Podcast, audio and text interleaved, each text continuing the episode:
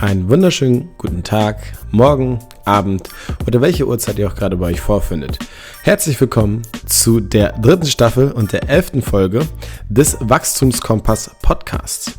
Diese Folge ist mit dem niemand geringeren als Simon Gawanda oder genauer zu sein Dr. Simon Gawanda oder wie der Titel der Folge schon verrät, Dr. der Hypertrophie. Diese Folge hat uns leider auch nicht verschont mit aktuellen technischen problematischen Ereignissen, sagen wir mal so. Und das werdet ihr hören. Wir haben unser Bestes gegeben, um das äh, so geringfügig für euch zu halten von der Qualität. Aber hört einfach mal rein. Ansonsten geht es um Hypertrophie, Wissenschaft, Studiendesign, ähm, Memes, die Wissenschaft stand im Bereich des Sportes und auch allgemein. Viele weitere spannende Themen findet ihr natürlich auch mit dabei. In diesem Sinne, viel Spaß beim Hören.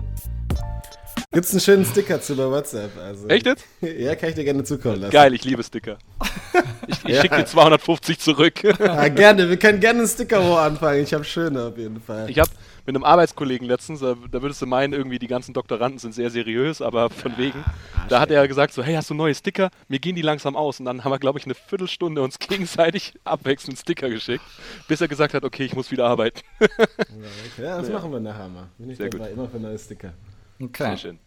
Also, dann haben wir damit nämlich auch schon einen Einstieg. Ihr habt nämlich gerade die Stimme gehört von Nerd und Meme-Experte und außerdem noch, also selbstbenannter, und außerdem äh, Doktor der Hypertrophie, vielleicht äh, Simon Gawanda. Äh, Simon, ja, ist, ich, ich, so könnten wir die Folge wahrscheinlich gleich sogar nennen. Ähm, Simon Gawanda, Doktor der Sportwissenschaft, inzwischen Cheerleader, äh, ehemals Footballspieler, inzwischen Footballcoach, ansonsten wissenschaftlicher Mitarbeiter bei der IST Hochschule, vor nicht allzu langer Zeit äh, die Doktorarbeit abgegeben, erfolgreich verteidigt und darfst dich jetzt auch äh, Doktor nennen, ne? Also Seit jetzt ist März. alles durch, ja. okay. Jawohl, seit März. Also die haben ungefähr drei Monate gebraucht, eine Urkunde anzufertigen. Ja, Klassiker. Ja. Ähm, wie man es nicht anders erwartet. Deshalb erstmal herzlich willkommen, Simon. Dankeschön. Ja, herzlich willkommen auch von meiner Seite. Danke für die Einladung. Gerne. Also nochmal dazu, wer Simon ist. Wer die Folge mit Paulina noch nicht gehört hat, sollte das auf jeden Fall machen, weil Paulina hat Simon nominiert. Und zwar mit den Worten, bei Wachstum muss sie an Simon denken, wegen Hypertrophie natürlich. Ähm, und ich würde gerne so in die Richtung starten und zwar mit deiner Forschung. Also du forschst ja auch selber oder hast selber vor allem eben für deine Doktorarbeit geforscht. Hast du ja auch so ein bisschen ähm, ja, gefährliches Halbwissen oder Halbwissen im Bereich von Hypertrophie, von Sportwissenschaften ähm, versucht, ja, sozusagen aus der Welt zu schaffen. Und da würde ich dich gerne erstmal fragen, woher denkst du, kommt so dieses ganze gefährliche Halbwissen, das so in der Fitnessbranche vielleicht, um so einen weiten Raum zu nehmen, ähm, woher kommt das, dass es da so viel gibt davon? Boah, wahrscheinlich zwei Theorien mehr oder weniger vielleicht. Äh, Die erste wäre, dass das Sport im klassischen Sinne ja eine Meisterlehre ist. Das heißt, man hat Sport gemacht und hat dann seine eigenen Erfahrungen gemacht und hat die dann irgendwann weitergegeben an die nächste Generation. Und Kraftsport ist ja auch nichts Neues. Also in der Anti- Antike gibt es schon Aufzeichnungen, aus dem Mittelalter gibt es Aufzeichnungen, dass sie da mit Steinen und Metallplatten und handelartigen Gegenständen schon hantiert haben. Und daraus ist eine ganze Menge Wissen entstanden. Und was die Sportwissenschaft eigentlich die letzten Jahrzehnte gemacht hat, ist an vielen Stellen einfach mal zu überprüfen, ob diese, diese Sachen oder diese, dieses Wissen, was da durch die Praxis entstanden ist, überhaupt haltbar ist oder eben nicht. Und äh, da ist, ist es halt dann so, dass manche Theori Theorien halt sich als zuverlässig erwiesen haben und andere sind halt dann Quatsch gewesen, beziehungsweise bei anderen Sachen hat man einfach festgestellt, okay, ganz so ist es doch nicht oder ganz so schlimm ist es doch nicht, weil oft wird ja in der Praxis was gesagt, wo man sagt, das darfst du bloß nicht machen, weil sonst XY und äh, die Forschung relativiert es dann oft. Ähm, was in den letzten Jahren aber auch so ein bisschen mehr geworden ist, ist, dass dann halt auch aus der Theorie und aus der Grundlagenforschung immer mehr neues Wissen jetzt in die Praxis gebracht wird. Also eigentlich das, was Wissenschaft normalerweise macht. Nicht, dass man irgendwas überprüft, was eh schon gemacht wird, sondern dass man vielleicht auch neues Wissen generiert. Ähm, auf der anderen Seite ist es mit dem Training und dem Halbwissen halt oft so, genauso wie zum Beispiel bei so Themen wie Ernährung. Jeder trainiert, jeder isst, ähm, jeder fährt Auto. Nur ist es dann oft so, dass viele sich dann, nachdem sie selber halt ein Jahr trainiert haben, als Experte hinstellen und dann klassisch irgendwie erzählen, was für tolle Erfahrungen sie gemacht haben und was sie so gehört haben. Meistens fangen auch die Sätze immer so an, ich habe mal gehört das. und dann ist es immer so, ja, okay. Ähm, und so ist vielleicht viel Halbwissen unterwegs. Ähm, kann man den Leuten nicht verübeln. Es wird in den Medien super viel Scheiße ähm, immer noch weiter verbreitet. Da langst du dir so oft an den Kopf, dass sowas immer noch kursiert.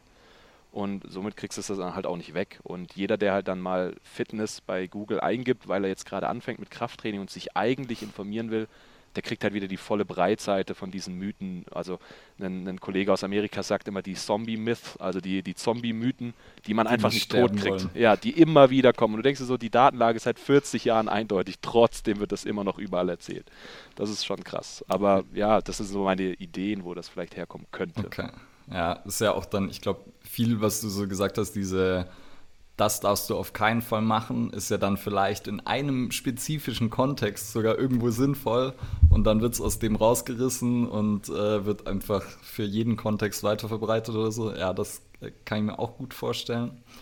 Und äh, ja, dann vielleicht gleich nächste Frage, sind die in eine andere Richtung ein bisschen Jetzt hast du ja gerade gesagt, so Sportwissenschaft hat dann erstmal so ein bisschen aufgearbeitet vielleicht und versucht jetzt eben erstmal praxisrelevantes Wissen auch wirklich zu schaffen.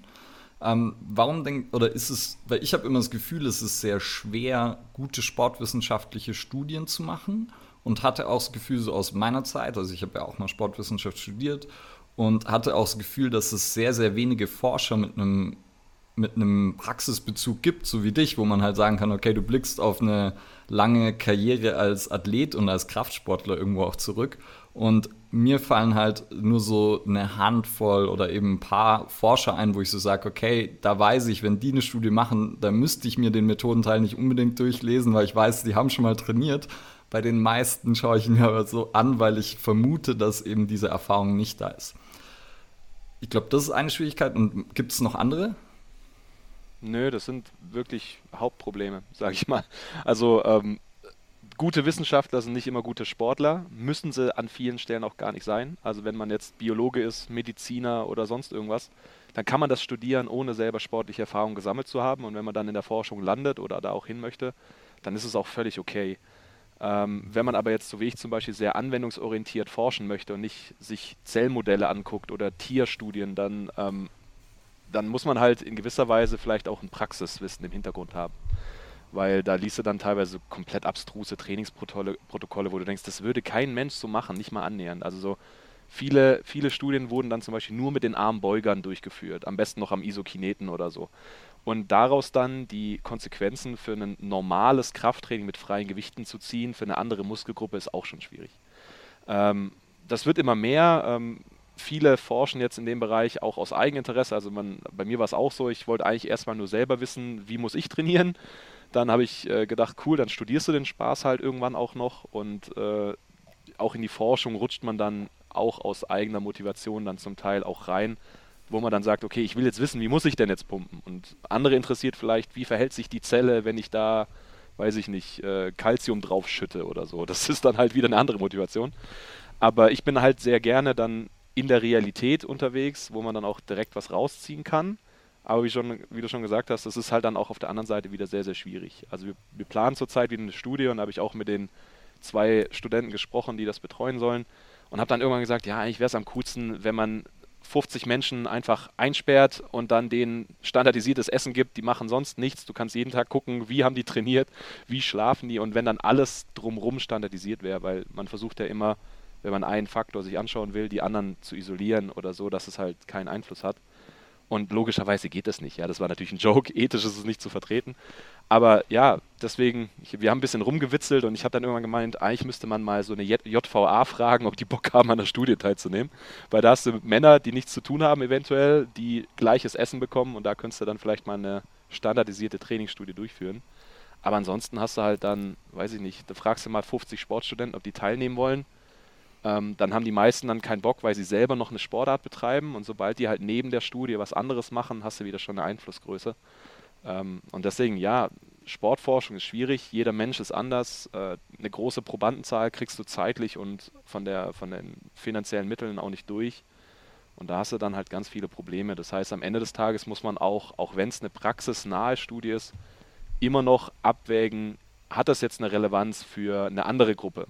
Allein die Frage zwischen Mann und Frau, trainiert, untrainiert, alt, jung, da kann man ja ewig viel drüber reden. Und ähm, das ist dann das Nächste, dass halt die meisten Studien mit Männern und meistens halt auch unter 30 durchgeführt wurden. Und dann, da ja. geht es halt dann schon los, dass man die tolle Erkenntnis von einem 20-Jährigen vielleicht nicht auf Tante Erna mit äh, 65 Jahren nach ihrer Menopause anwenden kann.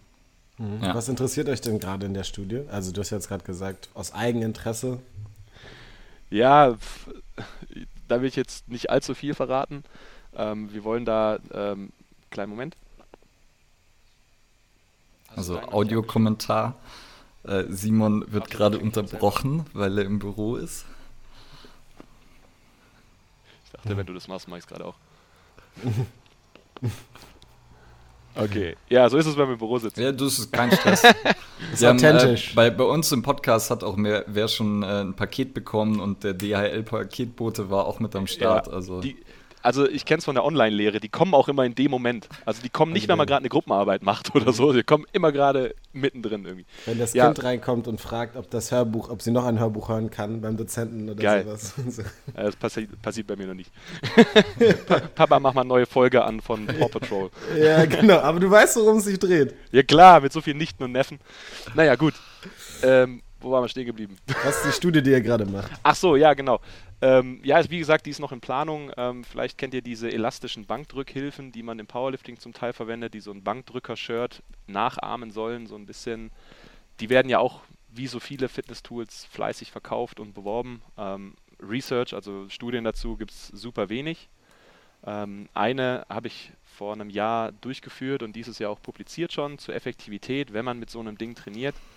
Da ist nicht alles so gelaufen, wie ich das wollte. Und es war auch die erste Interventionsstudie generell in dem Bereich. Und deswegen habe ich gedacht, knüpfe ich jetzt nochmal an mit mehr Probanden, anderen Probanden, vielleicht einem anderen Trainingsprotokoll, besseren Messmethoden. Und da wollen wir einfach gucken, ähm, wie sich das dann mit dem Bankdrücken wirklich verhält, ob die Dinger jetzt einen Vorteil haben oder nicht. Ähm, ja. Das ist so das, was ich eigentlich meistens mache. Ich überprüfe irgendwelche Methoden, ähm, guck, was gibt es schon. Weil, wie, wie gesagt, vieles wird in der Praxis gemacht und zu den wenigsten Sachen gibt es eine belastbare Datengrundlage. Deswegen ähm, gerade so Tools, ähm, da bin ich halt gerade so ein bisschen hinterher. Ja, habe ich auch gesehen. Ich war die Tage dann auch auf, äh, zur Vorbereitung mal auf deiner ResearchGate-Seite auch noch irgendwie gesehen, dass irgendwie Hormone und Krafttraining oder so stand auch noch bei, weiß nicht, ob Projekten oder ja, potenziell kommt irgendwann so, ne? Ja, nee, das, das war eins, das muss ich mal löschen.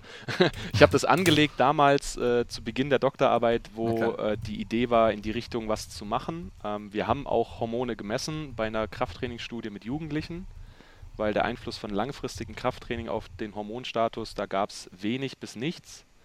Ähm, wir hatten eh eine Intervention geplant und haben dann gedacht, wir lassen die Hormone noch mitlaufen, aber Hormonmessungen sind nicht so einfach.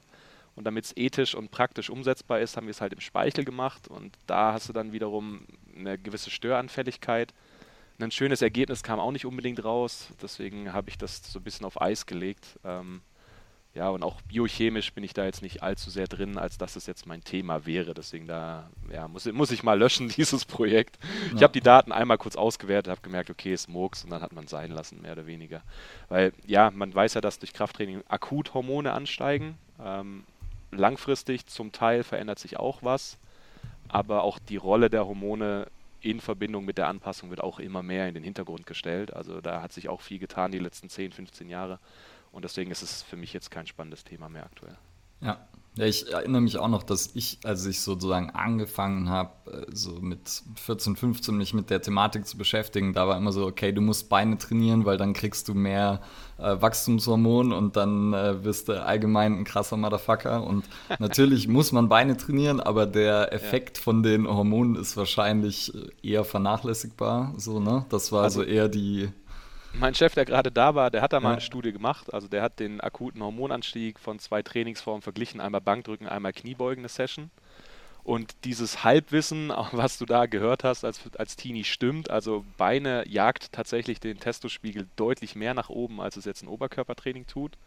Und es ist an sich ja auch plausibel und möglich, dass wenn ich jetzt regelmäßig über eine lange Zeit ähm, immer diese akuten, starken Anstiege habe, gerade jetzt vielleicht in, in der Reifung, also als Teenie, dass da was passiert. Aber ob das jetzt messbar gemacht werden kann in so einer kurzen Studie mit zwölf Wochen, das ist halt wieder der Punkt. Das ist ja immer so, ähm, wenn man was nicht gemessen hat, heißt es ja nicht, dass es nicht da ist, sondern vielleicht hat man einfach nicht die richtige Methodik gewählt oder die ist nicht genau genug oder der Zeitraum war zu kurz oder oder oder. Und gerade wenn man jetzt halt Einzelpersonen anschaut, gegen wen würde man dich jetzt vergleichen? Also ich nehme dich als 15-Jährigen, du pumpst nach meiner Studie und wir messen dich mit 20, aber wo ist dann, wo bist du, der nicht gepumpt hat mit 20? Das geht natürlich nicht. Deswegen kann man jetzt auch nicht sagen, äh, jemand, der gepumpt hat, wird größer oder zum Motherfucker, keine Ahnung. Also wie gesagt, denkbar ist es, ähm, dass die systemisch wirken können, wenn jetzt Hormone über Beintraining im ganzen Körper ausgeschüttet wurden, dann ja, wie gesagt, die, die, die Rolle der Hormone ist komplex und super kompliziert. Ähm, deswegen bin ich da null im Thema. Aber ich weiß auf jeden Fall, dass ein Hormon halt teilweise ein und dasselbe Hormon verschiedene Isoformen hat und dass ein und dasselbe Hormon an unterschiedlichen Stellen unterschiedlich stark andocken kann und dass halt zum Beispiel dann so ein akuter Anstieg noch nicht zwangsweise damit äh, äh, interagiert, dass jetzt zum Beispiel ein hoher Anstieg auch gleich eine, eine starke Zellantwort äh, bedeutet, weil ja auch erstmal die Rezeptorsensitivität eine Rolle spielt. Wie viele Rezeptoren hast du generell? Und erst daraus kann man dann vielleicht mal einen Eindruck bekommen. Deswegen, ja. Sehr viele Variablen. Total, total. Und, und dann, wie, du, und dann, wie du ja vorher auch gesagt hast, so diese, also ich meine, Probanden ist immer eine krasse Variable und eben oft dann in Sportstudien eben mit Sportstudenten, oft männlich, oft jung.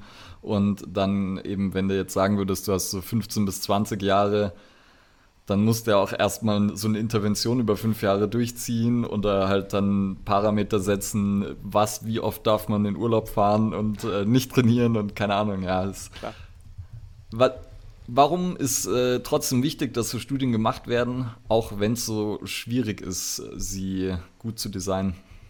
Eine Scheißstudie ist besser als gar keine zu haben. so einfach könnte man das, glaube ich, beantworten.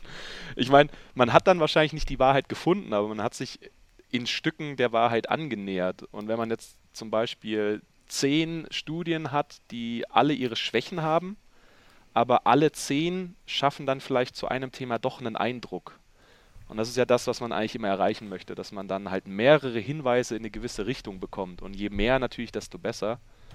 Und demzufolge ist es natürlich wichtig, dass überhaupt irgendwelche Studien gemacht werden, weil sonst verlässt man sich ja nur auf die Erfahrung und den Eindruck und Expertenwissen. Und das ist halt, was, was die Evidenzklasse angeht, meistens halt, äh, wie man so sagt, äh, störanfällig.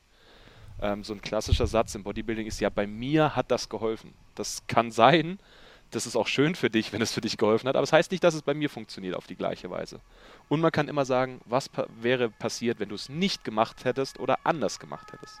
Ja. Und das versucht man halt durch Studien auszuklammern, dass man dann halt einen, einen besseren Eindruck bekommt und wenn man dann genug Studien hat, gibt es dann eine, eine Meta-Analyse, die dann die Ergebnisse mal zusammenfasst. Und wenn man zum Beispiel eine Meta-Analyse zu einem Ergebnis hat, dann ähm, hat man schon eher einen stärkeren Beweis in der Hand, als wenn man jetzt logischerweise nur eine Studie hat oder gar keine. Ja, und wenn es im Endeffekt nur dazu dient, den Fehler nicht nochmal zu machen oder die Schwäche bei der nächsten Studie auszumerzen, ist es ja auch schon irgendwo ein Gewinn, wenn man dann sagen kann, okay, jetzt kann ich eine bessere Studie designen, weil ich den Fehler halt nicht mehr mache. Absolut, klar. Oder was halt bei Trainingsstudien meistens rauskommt, beide Trainingsvarianten haben geklappt, zu gleichem Ausmaß. Finde ich jedes Mal eigentlich eine coole, coole Message, weil du dann sagen kannst, dann mach halt beides. Wenn beides geht, mach beides. So, ja. Und wenn nichts ist besser als das andere, sondern du kannst auf verschiedene Arten das gleiche Ergebnis erzielen, dann, dann mach doch beides. mach das, das was dir taugt, mach eine Mischung, mach, ja. Absolut. Wie ist es so von, von dein, deiner Erfahrung jetzt mal her? Also, wie gehst du vom Gefühl so an deine Studien ran? Also, du hast jetzt gerade das, das angesprochen mit, dann findet man die Wahrheit und dann auch nochmal im nächsten Satz gesagt, man findet Hinweise darauf. Also, wir haben jetzt ja schon ein, zwei Mal wissenschaftlichen Kontext hier auch mit Leuten gesprochen und äh, vielleicht der eine oder andere Hörer oder Hörerin weiß jetzt, dass es niemals so das eine genau gibt, wo man sagen kann, das stimmt weil es gibt immer irgendwelche Sachen daraus, die können anders sein. Aber hast du manchmal so das Gefühl, für manche Studien sagst du, okay, das ist so ein bisschen mehr so explorativ, also so suchend. Und manchmal sage ich so, okay, ich weiß, eigentlich müsste das schon durch in die Richtung gehen.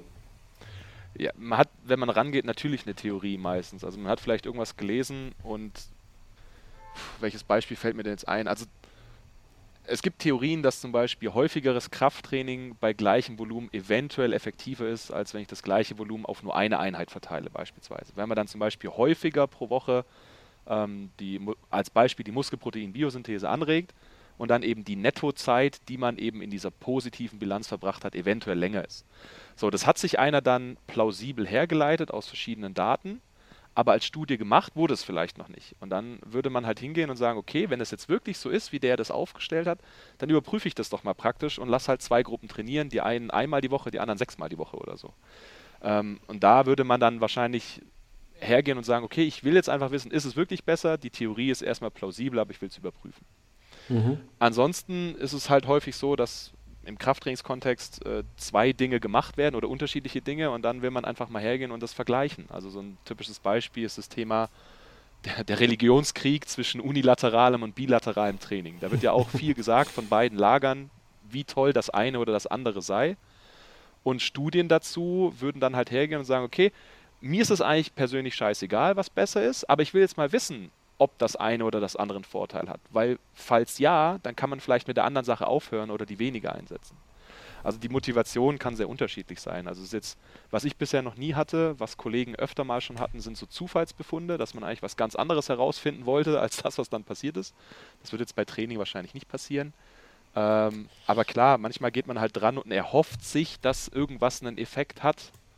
Teilweise bin ich dran gegangen und habe mir erhofft, dass was keinen Effekt hat, einfach nur um damit aufräumen zu können. Aber am Ende des Tages, so wie ich es vorhin schon äh, erzählt habe, bei den Trainingsinterventionen, die ich bisher gemacht habe, kam immer raus, alles funktioniert. Ähm, demzufolge hatte ich jetzt noch nie irgendwie komplette überraschende Ergebnisse, wo man sagt, jawohl, das ist sehr viel besser als das andere. Okay. Ja. Ich muss kurz einmal eine technische Frage stellen und zwar. Ähm, Jetzt hört man ja. gerade nichts. Ja, Cedric hört ja, genau. man nicht, weil er hat mir gerade geschrieben, dass das ähm, ich rausgegangen bin, ähm. aber er ist irgendwie rausgegangen. Ähm, Im Recording äh. ist er auch raus. Ja. ja, gut, wir schauen mal. Äh, du kannst ja, ich schicke ihm gleich das nochmal und dann schauen wir mal, ob das klappt. Ähm, ansonsten, jetzt hast du ja eh gerade schon ein Beispiel genannt. Echt? Okay, bei mir noch nicht. Okay, warte mal. Ja, Cedric, du bist raus, nicht, nicht wir sind Ja, bei raus. mir steht, dass du raus bist. Du bist noch auf bei, Mute. Bei, bei mir steht, dass du raus bist. Nee. Okay, äh, ja, bei mir steht mal kurz die Aufzeichnung an. Also Simon, du hörst mich auch nicht im Cast, ne? Nee. Okay.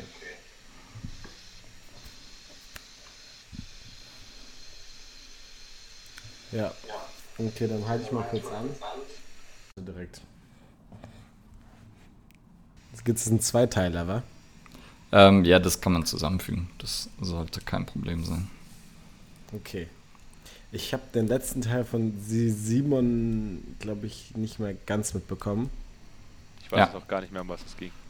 Ja, es äh, ist auch wurscht. Wir machen einfach weiter sozusagen mit der nächsten Frage.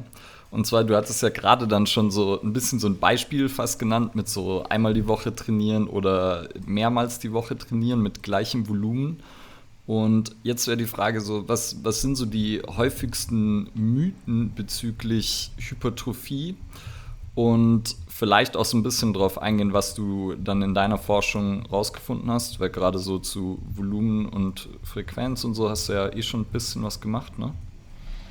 Oder nicht Frequenz, aber ähm, ja. ich glaube. Äh, fangen wir vielleicht erstmal mit der ersten, mit dem ersten ja. Teil an, so was sind typische Mythen. Also ich finde der häufigste Mythos an vielen Stellen ist, äh, dass Muskelkater ein gutes Zeichen für ein Training sei. Ähm, ich, also je nach Community, also ich glaube bei, bei der, der, breiten Bevölkerung ist es noch so, dass es im Kopf so ist.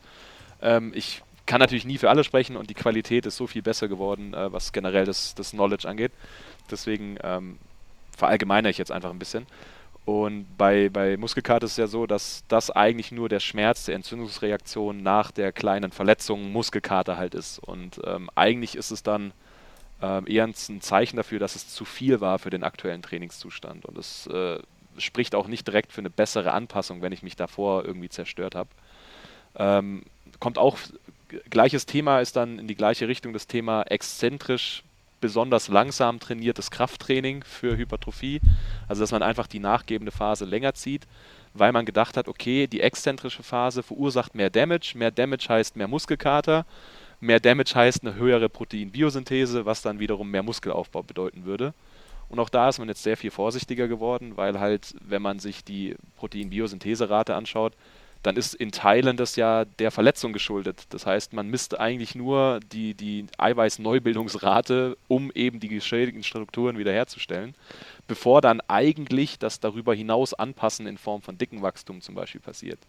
Deswegen ähm, würde ich jetzt mein Training nicht unbedingt darauf auslegen, dass ich mich äh, komplett so aus dem Leben schieße, dass ich eine Woche nicht mehr gehen kann, sondern ähnlich wie die Erkenntnis aus dieser Frequenzgeschichte, dass man sagt, okay, ich mache vielleicht ein klein bisschen weniger pro Session und dafür ein bisschen öfter, weil wenn ich halt auch nicht so zerstört bin, dann kann ich halt übermorgen wieder trainieren und muss nicht eine Woche Pause machen.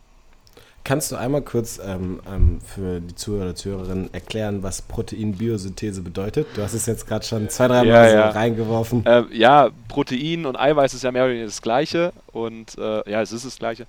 Und wir bestehen ja daraus. Das heißt, wenn man irgendwie mehr Strukturen haben möchte, zum Beispiel einen dickeren Muskel, der wieder sehr stark aus Eiweiß besteht, dann muss ich eben diese Eiweißbildung in irgendeiner Form anregen. Also vielleicht kennt man das noch aus Bio, hier Zellkern, DNA, bla bla bla. So. Und dann wird an den Ribosomen hoffentlich das Eiweiß gebildet irgendwann. Ich hoffe, ich verwechsel jetzt nichts, das ist so ein, so ein Klassiker, dass ich jetzt alles durcheinander werfe. Ähm, und durch zum Beispiel Ernährung, also zum Beispiel Eiweißaufnahme ist zum Beispiel ein Stimulus, damit eben diese Bildungsrate für neue Eiweiße zunimmt. Oder eben ein sehr potenter Stimulus ist halt auch das Training, egal in welcher Form. Also wenn wir jetzt ein Ausdauertraining machen, dann nimmt zum Beispiel die, die Syntheserate, also die Bildungsrate von Eiweißen zu, die zum Beispiel mit, mit den Mitochondrien, also den Kraftwerken der Zelle in Verbindung stehen. Und wenn wir Krafttraining machen, dann fährt zum Beispiel dann die Bildung von neuen Struktureiweißen hoch, also dass dann zum Beispiel der Muskel dicker wird am Ende des Tages, um es vielleicht mal etwas abzukürzen. Und das ist halt die Muskelprotein, ja, also die Eiweiße der Muskulatur, Synthese, die Bildung und dann eben die Rate. da stützt das schon den Kopf ab. Zu viele und Begriffe auf einmal. Ja. Im Endeffekt das ist ja dann halt ein Marker dafür. Ich, man ähm, kann es deswegen dann zum Teil auch als Marker benutzen, genau, weil wenn man davon ausgeht, okay, wenn die, wenn diese, ich kürze es jetzt MPS, dann ist es vielleicht einfacher, Muskelprotein, Biosyntheserate, wenn die ansteigt, dann muss man erstmal schauen, okay, aber wie ist auch der Breakdown? Also es wird auch teilweise Eiweiß abgebaut und äh, logischerweise redet man dann hier von der Nettobilanz, also wenn mehr gebildet wird als abgebaut wird. Und nur dann nehme ich dann an Muskelmasse zum Beispiel zu.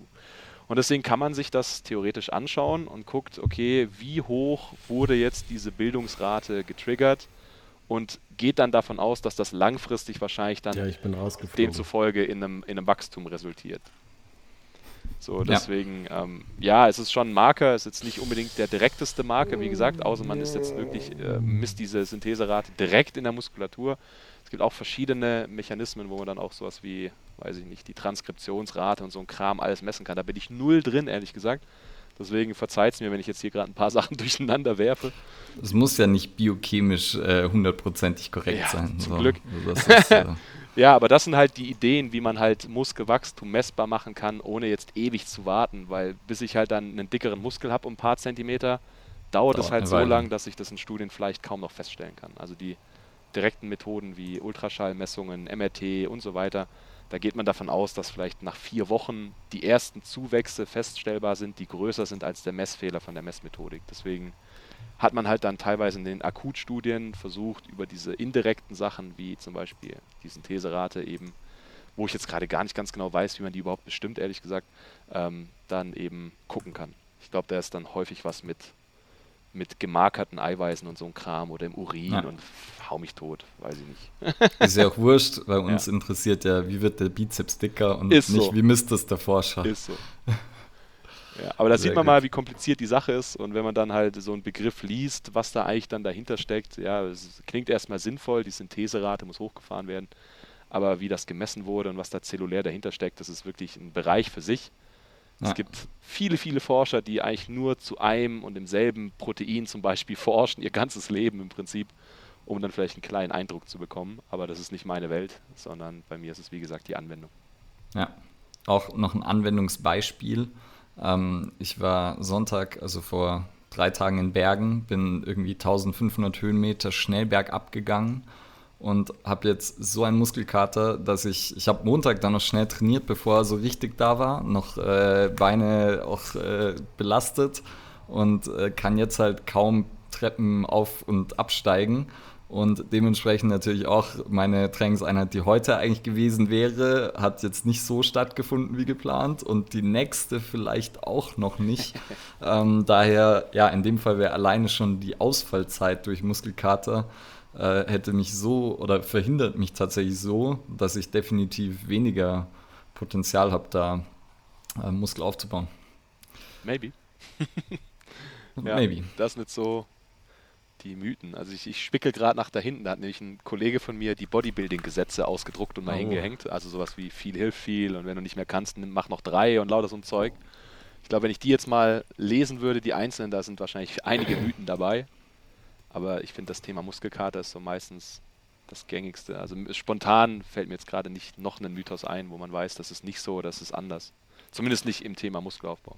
Also einer, der mir noch einfallen würde, wäre halt dann so dieses klassische Muskelaufbau ist Hypertrophie, Hypertrophiebereich ist 8 bis 12 Wiederholungen ja, oder 10 bis ja, 12 oder ich, ich weiß vergessen? nicht, was, was, der, was der gängigste ja. Bereich ist. Ja, ähm, ich glaube in den meisten Lehrbüchern ist es wirklich 8 bis 12, in der englischsprachigen Literatur eher 8 bis 15, aber ja, stimmt, der, der, der ominöse Muskelaufbaubereich, stimmt, ist auch noch Mythos.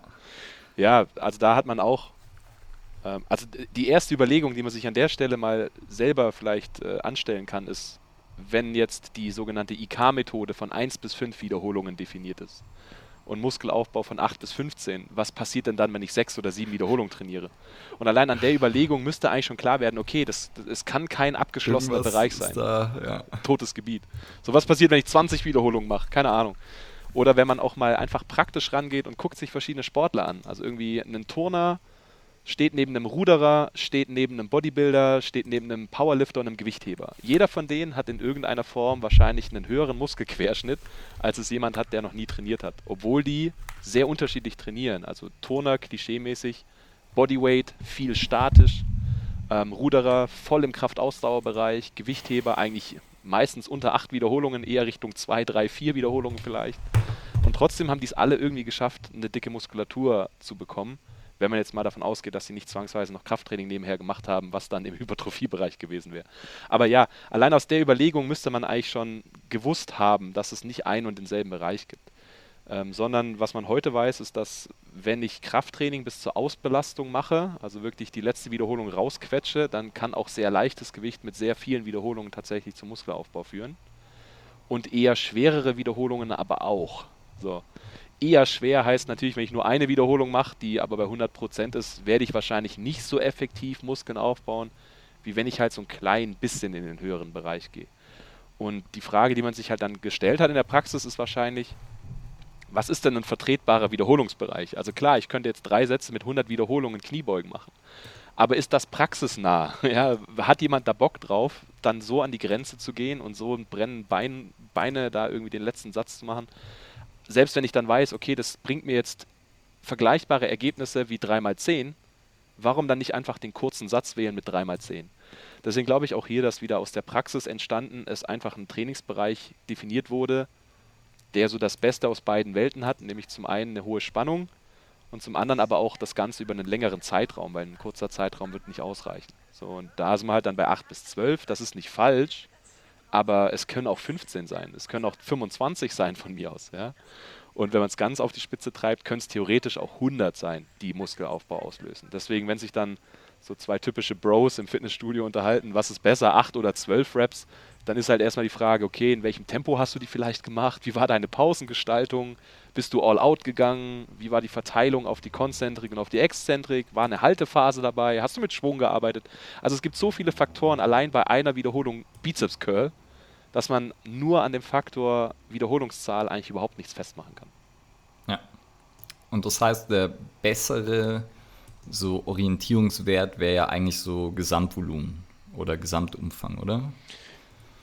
Ja, Intensität Man hast du immer noch Umfang, so Ausführungszeit und so immer noch schwierig, aber ja, das eine geht ja meistens mit dem anderen einher. Also ja. wenn man mehr Wiederholungen macht, und wir nehmen jetzt mal an, das Ausführungstempo ist gegeben, dann habe ich halt auch eine höhere Belastungszeit bei mehr Wiederholungen.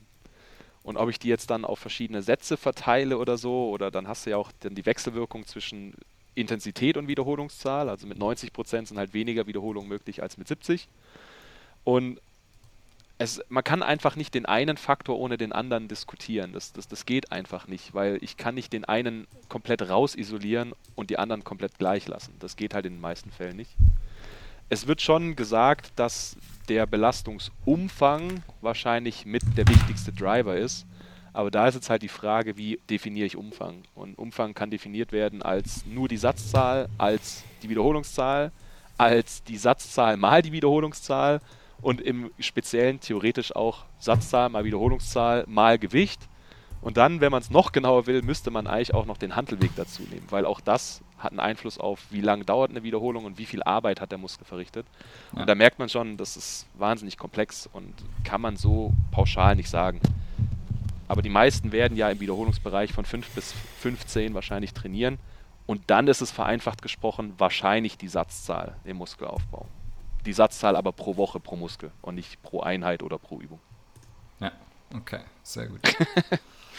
ja, ist nicht so einfach.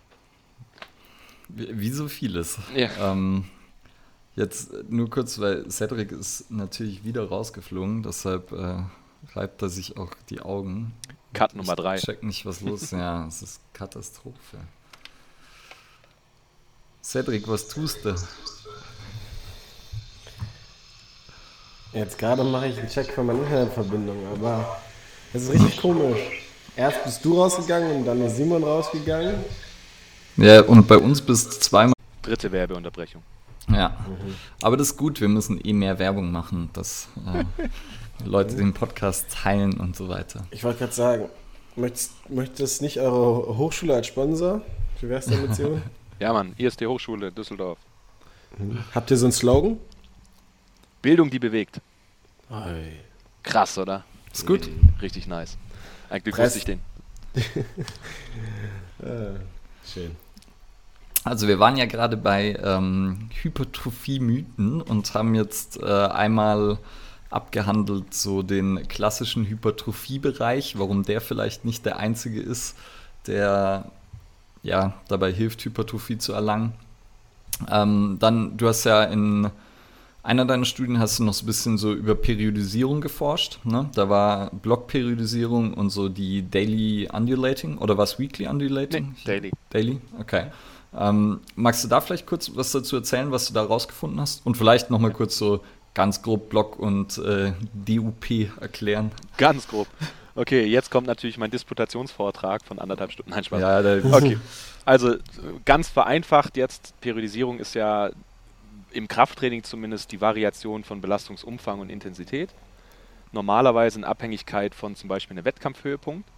Ähm, Im Muskelaufbau ist Periodisierung vielleicht eigentlich nur generell die Variation von Trainingsbereichen, weil wenn man festgestellt hat, verschiedene Bereiche funktionieren, also wir haben ja jetzt gerade angesprochen, von 5 bis 40 Wiederholungen theoretisch oder mehr, klappt das ja, dann wäre es ja auch sinnvoll, die vielleicht in Zyklen wiederholt irgendwie mal abzudecken, diese Trainingsbereiche. Und das ist dann zum Beispiel ein Aspekt von Periodisierung, dass man äh, Training variiert, dass man Übertraining vermeidet und eben generell halt irgendwie ähm, ja, das Training langfristig gestaltet. Und da gibt es halt verschiedene Modelle und die zwei gängigsten und die zwei, die wahrscheinlich auch am gegenläufigsten sind von ihrer Grundidee, weil die meisten Modelle haben eben auch Charakteristika, die anderen Modelle auch haben, ist dann halt eben diese Daily Undulating Periodization und die Block-Periodisierung. Die Daily Undulating Periodization, auf Deutsch auch Pendelperiodisierung aus den 70er Jahren, das kennen die wenigsten. Ähm, da springe ich im Prinzip von Tag zu Tag in einen anderen Trainingsbereich. Das heißt, wir haben eine sehr starke Schwankung von Intensität und Umfang. Man würde zum Beispiel einen Tag mit 10 Wiederholungen trainieren, einen Tag mit 5 und einen Tag vielleicht mit 25 oder 20. Mit natürlich dem entsprechenden Gewicht, also logischerweise hohe Intensität bei wenig Wiederholungen und andersrum. Und das würde ich dann halt über mehrere Wochen machen. Das heißt, ich habe in jeder Woche diese kleine Variation drin. Ich frühstücke sozusagen einmal pro Woche jeden Trainingsbereich ab und habe dann zum Beispiel nach zwölf Wochen vielleicht das gleiche gemacht an, an Wiederholungen und Sätzen in dem jeweiligen Bereich, wie jemand, der nach der Blockvariante trainiert. die Idee ursprünglich von der Block-Variante war, dass wenn ich äh, eine gewisse Zeit Trainingsanpassungen aus einem Trainingsbereich auslöse, ich die in Teilen mitnehmen kann in den nächsten Trainingsbereich, auf dem ich dann aufbauen kann und dann kann ich theoretisch noch mit einem dritten Block hinten dran das Ganze dann in der sportlichen Leistungsfähigkeit realisieren. Also ein einfaches Beispiel wäre, man weiß, dass Maximalkraft von Muskelmasse abhängt, man weiß, dass wiederum Schnellkraft von Maximalkraft abhängt. Und dann wäre halt so eine Reihung der Blockperiodisierung, dass man zum Beispiel sagt, wir machen jetzt eine gewisse Zeit Muskelaufbautraining Darauf aufbauend kommt dann eben die Ansteuerung, also die IK-Methode, das Maximalkrafttraining. Und basierend auf der Muskelmasse und der Maximalkraft setze ich dann noch am Ende die Schnellkraft obendrauf. Und das ist dann das, was ich vielleicht in meinem Sport brauche. So ist es so ein bisschen entstanden. Weil bei anderen Modellen trainiert man ja alles so ein bisschen, aber nichts im Speziellen, sondern von allem ein bisschen. Und das ist dann mehr so der Obstsalat. Da kommt zwar wahrscheinlich was Gutes raus, aber man konzentriert sich halt nicht so sehr auf ein und dieselbe Anpassung. Hat alles Vor- und Nachteile, ähm, und in Bezug auf Muskelaufbau wurde das selten untersucht. Meistens war es so, dass die entweder Methoden genommen haben, mit denen ich Muskelaufbau eigentlich gar nicht gut messen kann, also zum Beispiel Umfänge oder so eine bioelektrische Impedanzanalyse, diese typischen Körperfettwagen. Und Muskelaufbau war auch meistens immer so ein Nebenprodukt. Das heißt, es war gar nicht das Hauptziel der Trainingsintervention, dass die Leute Muskeln aufbauen, sondern meistens hat die äh, Autoren immer Maximalkraft oder Schnellkraft interessiert. Und deswegen sind wir halt mal hergegangen und haben halt eine Studie durchgeführt mit jugendlichen Footballspielern, einfach nur aus dem Grund, weil in so einer Footballmannschaft sind sehr viele Leute. Das heißt, man hat eine einfache Probandengruppe und hat dann auch das zusätzliche Training standardisiert, weil alle waren aus dem gleichen Team. Und im Football ist ja die Muskelmasse in gewisser Weise auch entscheidend. Also ich habe diese Woche einen Spruch gelernt, Masse schiebt. Das kommt eigentlich aus dem Skisport. Aber ich sage immer, Masse ist Macht. Das heißt, Football ist einfache Physik und ich, ich schlage halt stärker ein, wenn ich mehr wiege und deswegen ist halt Muskelaufbau sinnvoll. Und die haben dann äh, entweder nach der Block-Variante trainiert, also vier Wochen am Stück, dreimal pro Woche 20 Wiederholungen, dann vier Wochen 10 Wiederholungen und dann vier Wochen 5 Wiederholungen. Das sind jetzt nicht die klassischen Blöcke, wie man es vielleicht machen würde, aber damit es dann eben vergleichbar ist in Summe mit der Gesamtzahl und der Gesamtwiederholungen, ähm, wie die andere Gruppe, die jeden Tag gewechselt haben. Also die haben 20 am Montag, 5 am Mittwoch und 10 am Freitag gemacht. Also ich wollte einfach zwei Modelle, die sehr gegenläufig sind und in jedem Satz sind die mit allen Übungen bei so einem Ganzkörperplan immer ans Limit gegangen. Das heißt, die haben wirklich All-Out gemacht pro Satz und haben dann für den Wiederholungsbereich aber auch einen Spielraum bekommen. Das heißt, drei bis sechs Wiederholungen, nee, drei bis sieben Wiederholungen war, glaube ich, der Bereich, wo die bei dem schweren Tag hin sollten. Ähm, 8 bis 12 dann beim mittleren Tag und 18 bis 22 dann beim leichten Tag. Leicht waren sie alle nicht, weil äh, 2x20 Kniebeugen all out macht halt echt keinen Spaß. Die Jungs haben durchgezogen und am Ende kam halt raus, beides klappt. ja, das heißt, man könnte sagen, egal wie du variierst, Hauptsache du variierst wahrscheinlich. Ähm, und auch da, wenn du dann die Gesamtarbeit mehr oder weniger gleich hältst, also sprich äh, die Sätze, die Wiederholungen in dem jeweiligen Trainingsbereich, dann ist es zumindest nach der aktuellen Erkenntnislage völlig wurscht, was du machst. Und ein kleiner Fun-Fact vielleicht dazu: ähm, Es gibt so ein paar Studien, die eine Überlegenheit von der DUB-Periodisierung festgestellt haben. Wenn man aber mal genau hinschaut, sind es genau die Studien, die eine scheiß Methodik hatten. Das heißt, die zum Beispiel zwei Gruppen hatten, wo die eine Gruppe sehr viel trainierter war als die andere. Das heißt, die sind schon viel stärker reingegangen und haben dann demzufolge auch ähm, weniger Gains gehabt in der Zeit als die Gruppe, die völlig untrainiert war. Und logischerweise ist dann die Differenz von 200 Kilo Kniebeugen zu 210 nicht so groß, wie wenn ich sage, ich habe eine Differenz hinbekommen von 100 auf 170 Kilo Kniebeuge. Und so in der Art kann man das vielleicht, es war nicht die Kniebeuge, es war die Beinpresse, aber das war die einzige Studie, die wirklich eine eindeutige Überlegenheit von DUB irgendwie festgestellt hat. Und zweiter Fun Fact, Charles Poliquin wird meistens angeführt als Erfinder der undulierenden Periodisierung und wie gesagt, ist er nicht, sondern mehr als 15 Jahre vorher wurde das schon in Europa diskutiert als Alternative zur linearen Periodisierung. Aber das ist jetzt wie gesagt eine Sache, die habe ich selber gelernt bei der, äh, beim, beim Lesen für meine Doktorarbeit. Da braucht man bestimmt noch viel mehr Studien. Ähm, wir haben jetzt zwölf Wochen trainiert, das ist eigentlich ordentlich für eine Sportstudie aber im Vergleich zu so einer Athletenkarriere oder einem wirklichen Muskelaufbaublock oder einem Zyklus ist es halt ein Witz, ne? weil als Leistungssportler geht man halt so ein Training vielleicht zehn Jahre zyklisch durch. Deswegen kann man da wahrscheinlich eine Idee bekommen. Und mein Fazit war am Ende des Tages, man könnte einfach das Periodisierungsmodell im Muskelaufbau anpassen an die sonstige Sportart oder generell Gusto. Weil ähm, dreimal die Woche, dreimal zehn Kniebeugen ist halt scheiße, es macht keinen Spaß. Und wenn ich halt ja. aber jeden Tag so ein bisschen was anderes habe, die Kniebeuge ist immer noch da, aber meistens 20, dann sind es 5, dann sind es 10, das mögen manche Sportler mehr. Andere sind so autistisch veranlagt, die wollen immer das Gleiche haben. Ja, da ist dann vielleicht dann die Block-Variante vielleicht gut. Also wie gesagt, das hat alles Vor- und Nachteile. Im Spielsport kann ich mir auch nicht leisten, ewig lang im Muskelaufbaubereich zu bleiben, sondern ich will ja von Woche zu Woche meine Leistungsfähigkeit haben. Da ist dann zum Beispiel die undulierende vielleicht sinnvoller. Also wenn ich auch hier wieder weiß, beides geht, beides ist gleich effektiv, warum sich dann nicht aus anderen Überlegungen heraus für ein oder dieselbe, also für ein, für ein Modell festlegen oder einfach auch mal das Modell variieren. Also ich habe die Erfahrung gemacht, ich habe äh, vier, fünf Jahre nach so einem Football-Trainingsplan äh, trainiert der war in gewisser Weise undulierend, der war angelehnt an Westside Barbell, das kennen vielleicht die Hörer. Ähm, also mit zwei schweren Tagen, Oberkörper, Unterkörper und zwei eher leichteren, schnellen Tagen. Damit bin ich gut gefahren. Aber als ich dann ähm, irgendwann einfach mal umgestiegen bin auf meinen ersten eigenen Trainingsplan, der ganz stumpf wirklich mit einem acht Wochen Hypertrophie-Block angefangen hat, also so wie man es halt äh, an den deutschen Unis oft lernt, habe ich einen Riesensprung gemacht plötzlich. Klar, das ist jetzt wieder dieses n gleich 1 und ich rede von meiner Erfahrung. Wir, wir, haben aber zu dritt trainiert, also es ist schon mal n gleich 3. Und wir haben alle wirklich einen Riesensprung nach vorne gemacht, weil wir halt so stumpf schon lange nicht mehr trainiert haben. Und ähnliches kann man natürlich auch annehmen, wenn jetzt jemand schon immer Block gemacht hat und er geht zu Dub, dann ist es wahrscheinlich effektiver und andersrum. Deswegen generell sage ich immer, die Variation im langfristigen Training, also im langfristigen Krafttraining, wird wahrscheinlich der Schlüssel sein. Also ja auch wenn jetzt gerade was effektiv ist, in einem halben Jahr die gleiche Sache wird nicht mehr effektiv sein. Der neue Reiz siegt dann sozusagen. In gewisser Weise ja, in einem vertretbaren Rahmen. Ja. Ähm, das Extrembeispiel wäre dann ja so ein komplett jedes Mal zufällig zusammengewürfeltes Training.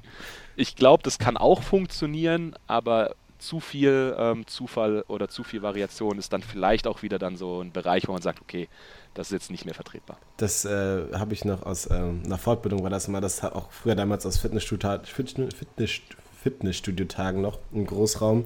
Das ist das klassische Schwellentraining, wenn die Leute so im Gym reinkommen und dann sagen, oh, was mache ich denn heute? Und dann ja. gucken sie so, was beim Geräteparcours frei ist und ach, heute mache ich das. Und dann denkst du da auch nur so, ah ja, gut.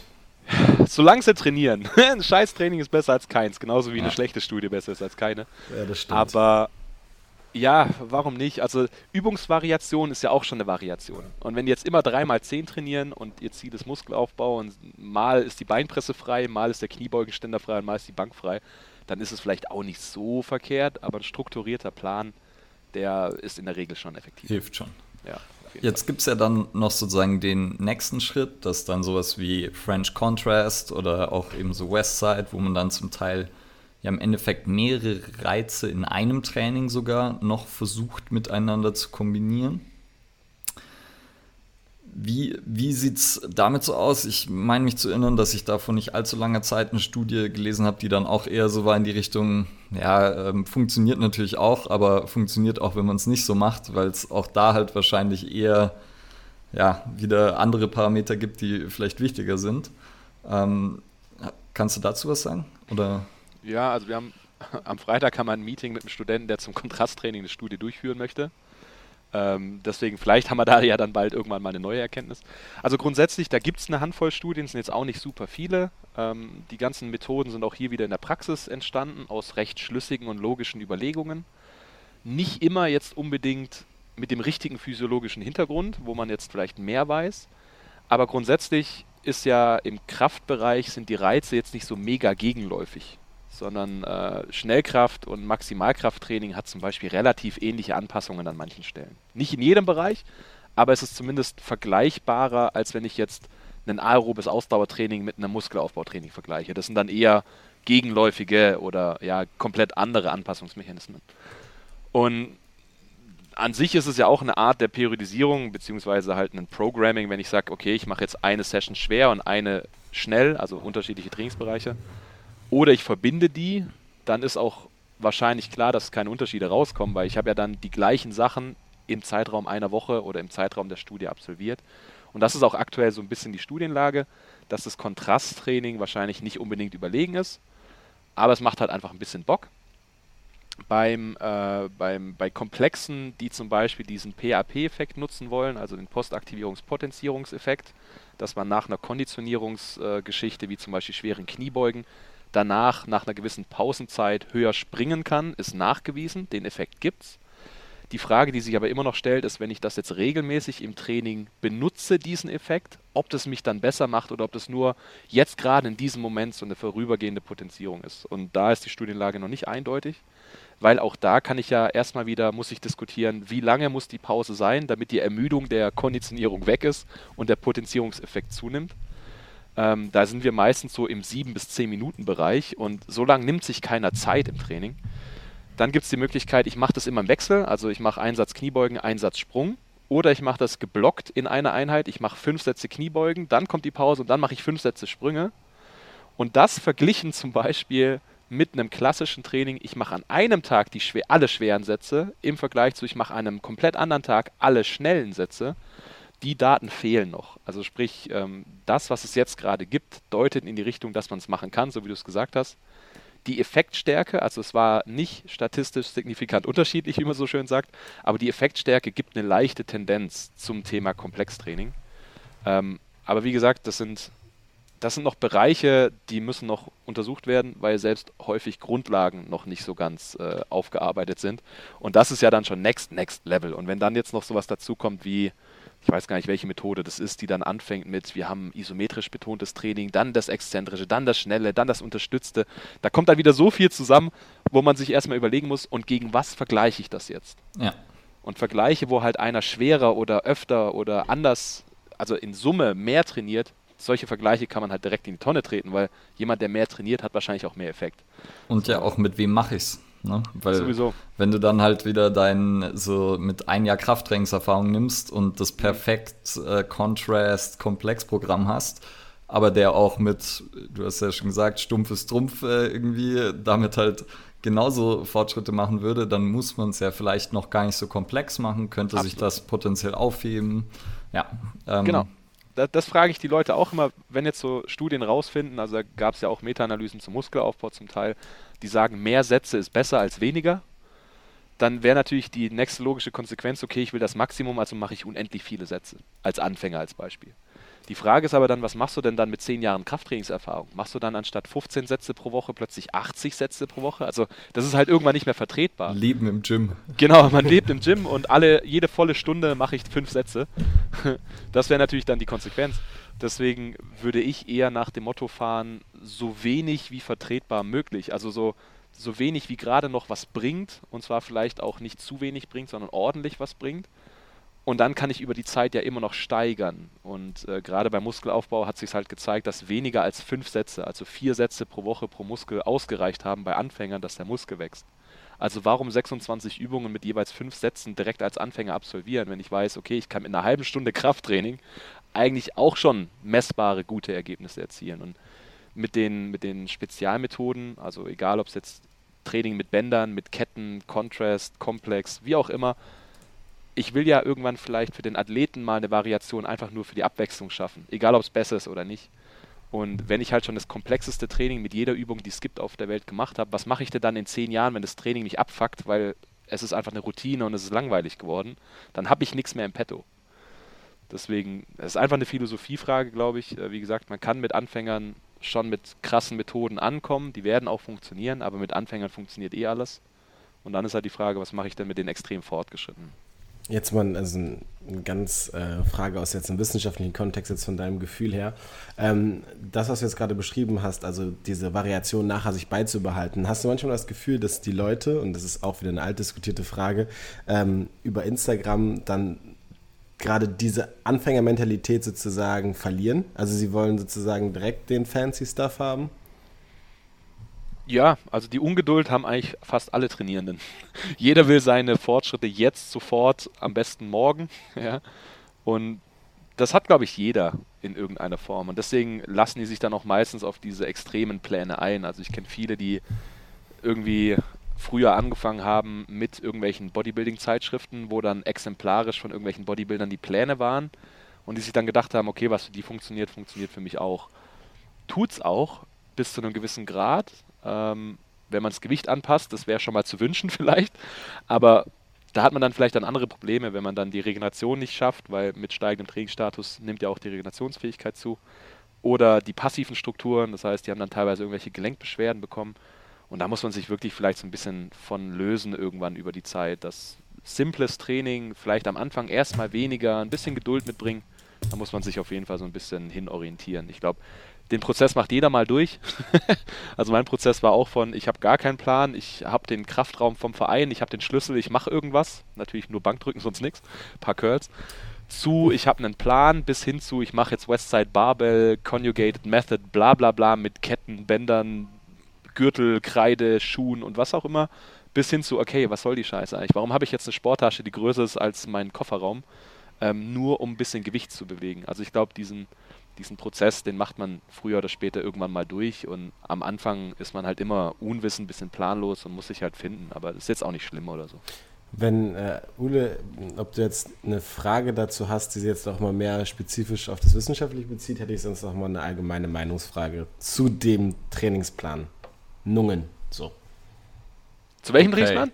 zu den Trainingsplanungen, jetzt haben wir so gesagt, weil das, was du gerade angesprochen hast, mit dem, äh, dass viele ja sich dann zum Beispiel Pläne irgendwie ziehen aus Zeitschriften und online, da hatte ich eine Frage zu, aber ich wollte jetzt, weiß, dass Ule vielleicht noch vielleicht Richtung äh, Wissenschaft. Ich wollte eh eine bisschen andere Richtung, weil wir haben ja jetzt viel schon so Wissenschaft und auch Co. Und aber es macht ja manchmal auch Sinn, einfach so die Extreme mal mitzuerleben. Also ja. ob es jetzt das Hyper-Conjugate System und eben äh, stumpfes Trumpf und oder eben sogar Bodybuilder-Zeitschrift ist, um dann eben sich irgendwann einzupendeln und es auch einschätzen zu können.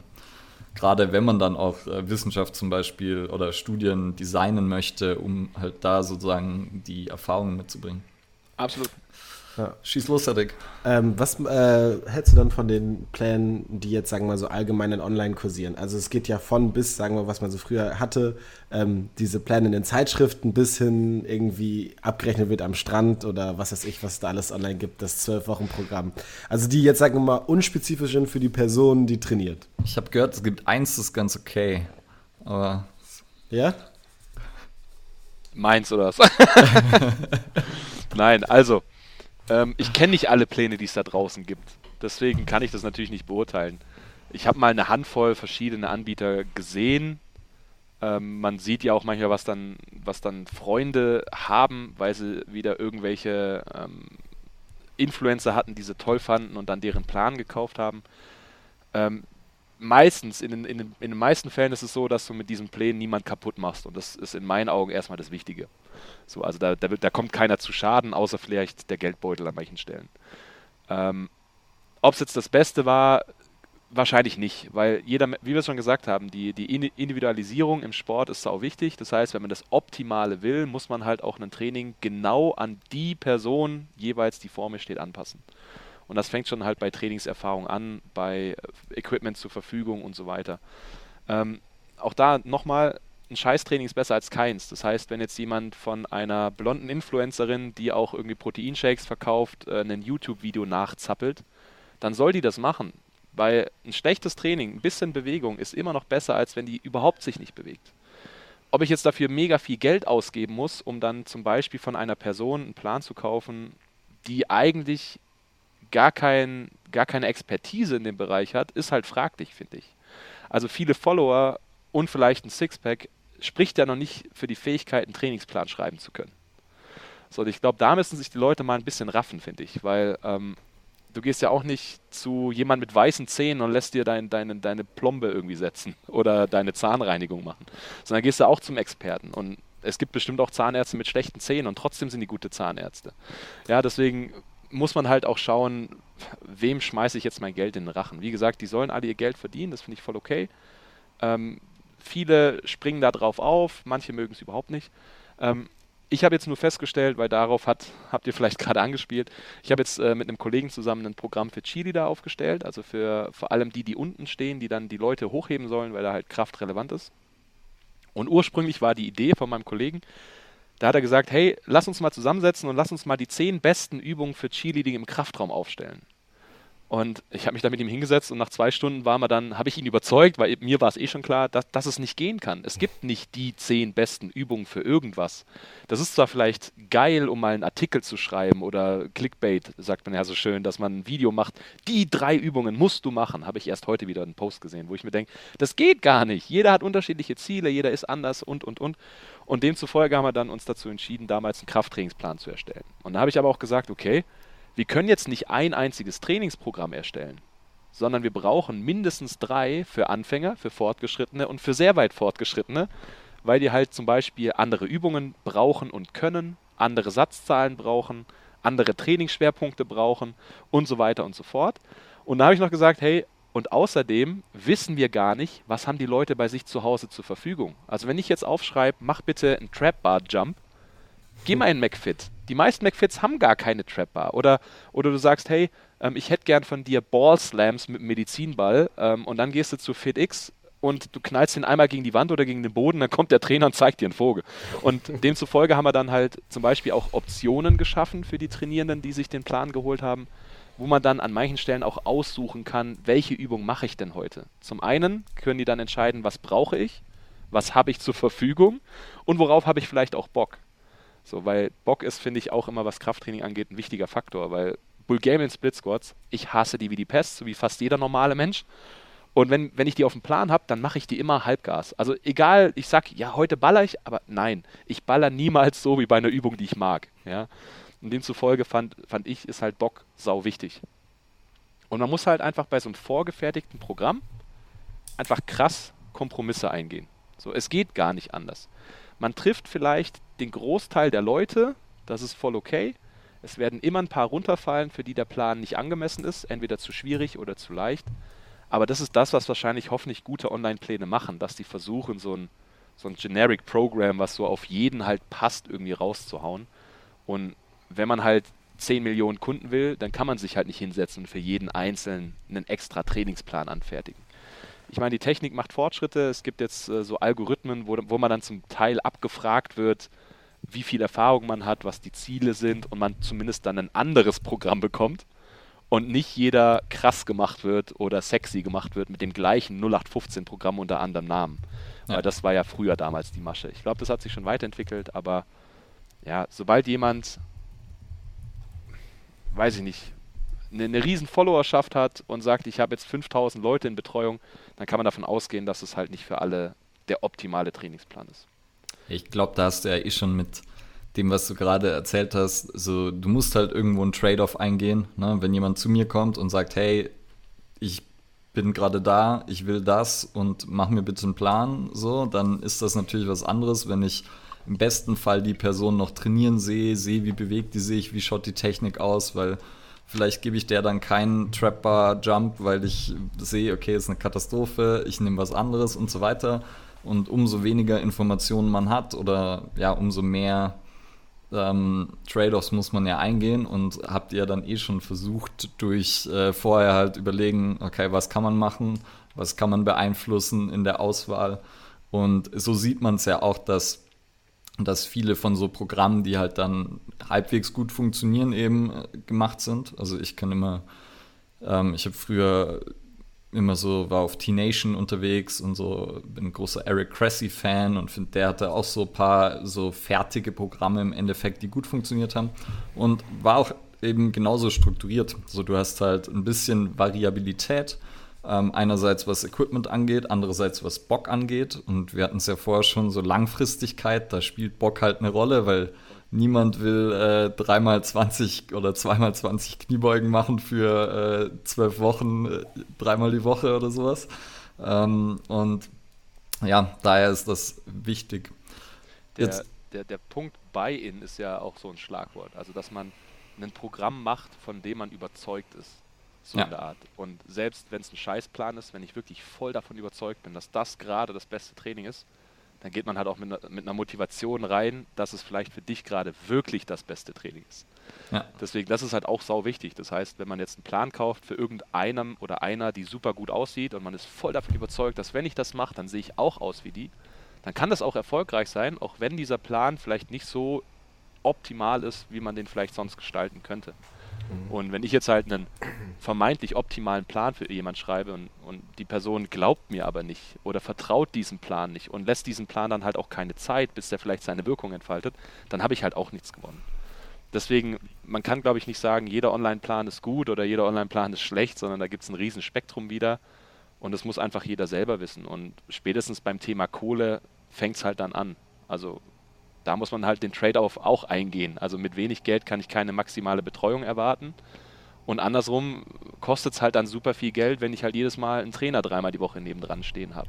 Ich glaube, es ist auch immer so die Relation dazu. Also manche Leute wissen ja gar nicht, was sie noch für vielleicht gutes Geld, also mehr Investor noch kriegen können und sind dann aber mit dem, was sie halt durch dieses geringe Invest, durch diese Pläne haben, sehr, sehr zufrieden. Voll wo es ja dran ankommt, halt Lebensqualität zu steigern und halt dieses Bewusstsein dazu zu schaffen. Voll. Deswegen ist das äh, meistens dann eine gute Sache, was wir auch schon gesagt haben, ganz häufig in Folgen ja, ähm, Hauptsache die Leute bewegen sich oder kommen in Bewegung oder das auch, was man ja sagen muss, wenn man jetzt auch über Social Media sich streiten kann, was es geschaffen hat, ist halt da mehr sozusagen den Fokus drauf zu leuchten oder äh, beziehungsweise zu bewegen und mehr das im Mittelpunkt zu stellen, dass halt Gesundheit Bewegung ist, womit man sich auseinandersetzen sollte.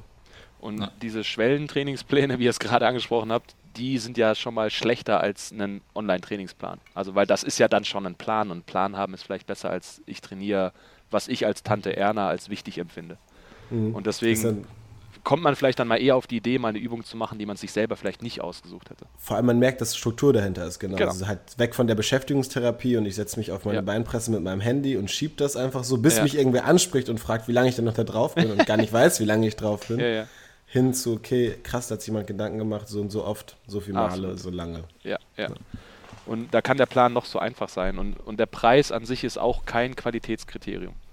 Also wenn wir jetzt, wenn ich mal vergleiche, was manche Trainer mit Qualifikationen für ihre Online-Programme vergleichen, äh, äh, äh, äh verlangen, wo ich weiß, was dahinter steckt, sind wir zum Beispiel todesgünstig. Also es gibt wenig promovierte Sportwissenschaftler, die Online-Trainingspläne machen. Aber dafür gibt es zum Beispiel BWLer, die halt, äh, wie gesagt, Insta-Fame und dann ihre Pläne raushauen. Die sind so oft so viel teurer. Also nur der Preis heißt auch nicht zwangsweise irgendwas. Ja?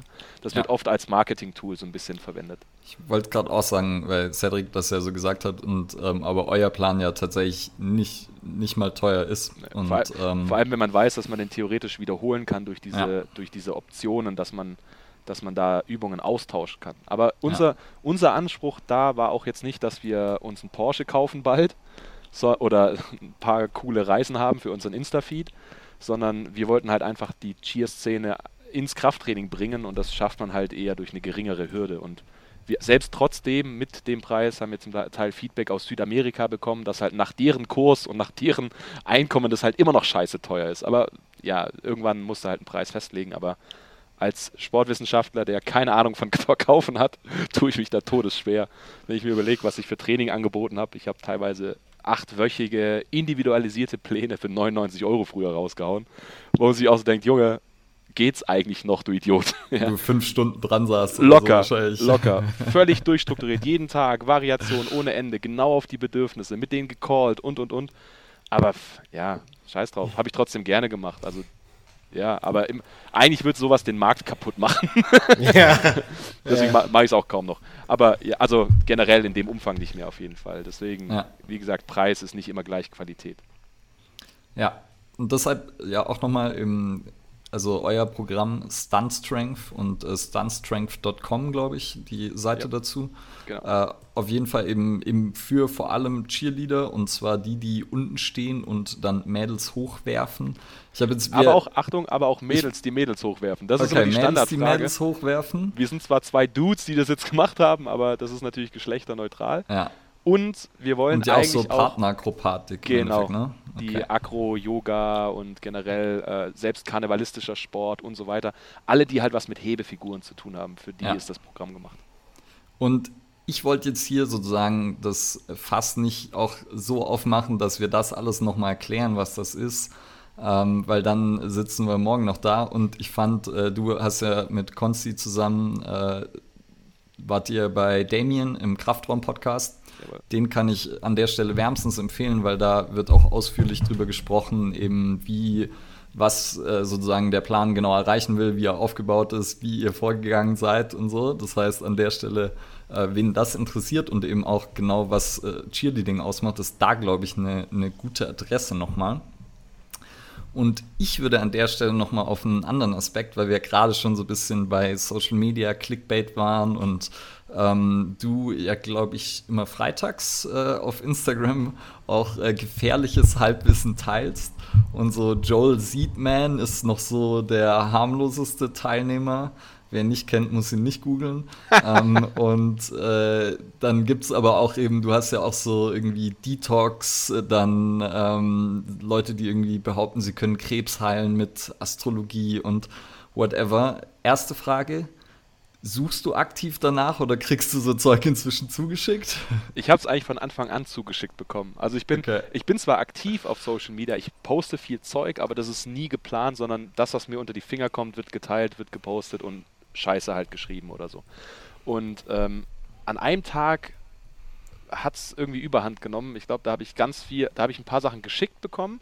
Ich bin, glaube ich, über eine Seite gestolpert dann habe ich aus Jux gesagt, so heute ist Freitag, heute zeige ich euch mal die Abgründe des Internets, so ein bisschen. Und habe dann halt zumindest in dem Bereich, wo ich mich bewege, halt die Sachen geteilt und äh, die Leute fanden es super witzig.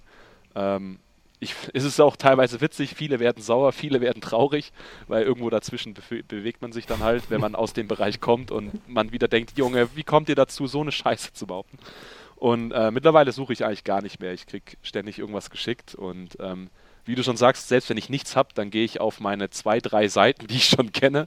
Ich sage immer meine lebenden Memes, weil ich hoffe, dass die irgendwann an die Öffentlichkeit treten und sagen, hey, ich wollte einfach nur mal gucken, wie weit ich es treiben kann und die, die Idioten es immer noch glauben. Das hoffe ich echt tief und fest. Ähm, und dann nehme ich mir halt ein, zwei Sachen von denen, dann habe ich auch wieder Material. Deswegen, ähm, da gibt es viele, nicht zu knapp. Ähm, und wenn man einmal im Algorithmus auf diese Seiten rutscht, dann kriegt man halt auch ohne Ende sowas. In der Explore-Page. Ja, äh, genau. ja. Gerade ja, da muss man sich Detox, ja Yoga Seiten sind teilweise oh. oder Frauenfitness Seiten, die sind teilweise so voll mit Zeug, wo du denkst, Junge. Da ja. muss man sich ja dann auch die Frage stellen, muss man überhaupt darüber diskutieren, äh, wie sozusagen irgendwelche Feinheiten aussehen oder ist es äh, nicht vielleicht sogar wichtiger, über sowas zu sprechen, dass erstmal so diese ganz grundlegenden Sachen klar sind? Ähm, ja. Sollte man meinen. ja, also ja, in meinem Umfeld sind halt alle irgendwie aus dem Sport, da kann man dann über gewisse Dinge diskutieren, aber in der breiten Bevölkerung, da gibt es an so vielen Stellen, was Allgemeinwissen angeht, so viele Defizite, wo man denkt, okay, da müsste man wirklich erstmal anfangen. Was ist Training? Was ist Variation? Ähm, was heißt denn eigentlich überhaupt anstrengendes Training oder Erschöpfung oder Muskelversagen? Da müsste man wirklich erstmal hingehen und, und sowas wirklich beginnen, bevor man da sich jetzt über Rep-Ranges oder oder Komplextraining unterhält, ganz klar. Ja. Ja, mir kommt es oft so vor, als wäre so ein bisschen die Gewichtung des verschiedenen Wissens das Problem. Also, dass so, so Leute denken erst drüber nach, ob sie jetzt Eiweiß direkt nach dem Training sich reinhauen, bevor sie drüber nachdenken, wie viel Eiweiß sie überhaupt essen. Sie denken drüber nach, welche Übungen sie machen, bevor sie drüber nachdenken, ob sie überhaupt regelmäßig trainieren und so.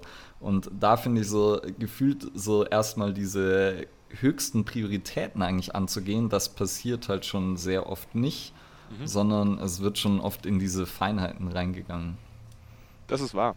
Also habe ich vorhin auch schon ein paar Mal gesagt, so manche müssten wirklich back to basic an vielen Stellen ähm, und wirklich überhaupt erstmal anfangen.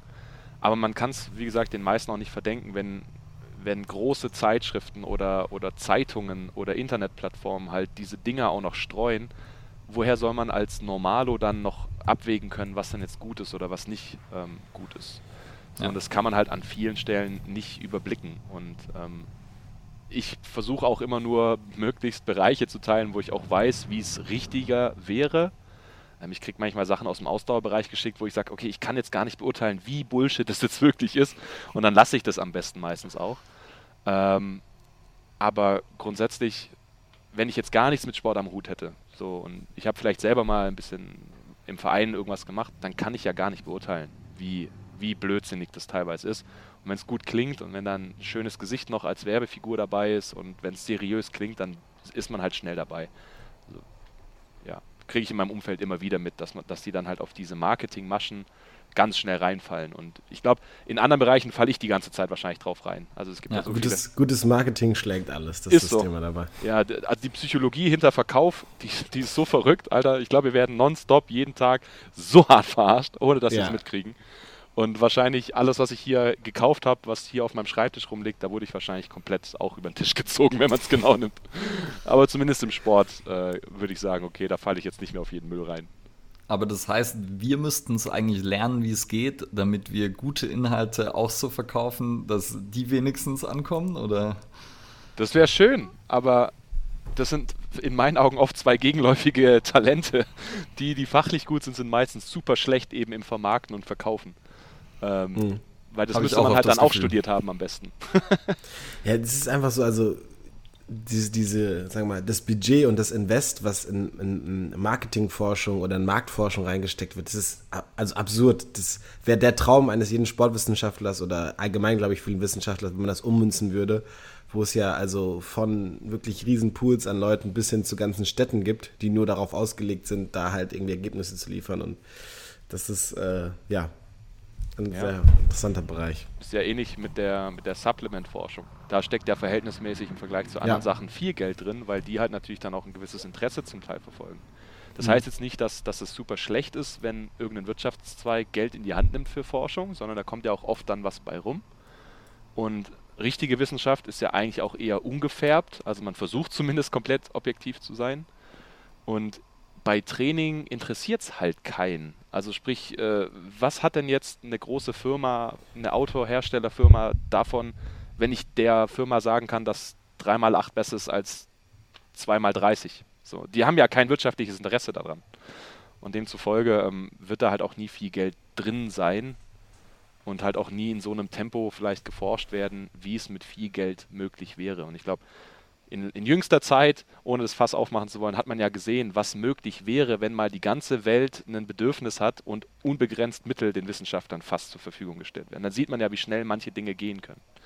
Und die Frage ist halt, ja, was steckt dahinter? Also, und, und Sportforschung wird nie die Welt so sehr verändern, dass da jetzt Millionen ja. reingesteckt werden.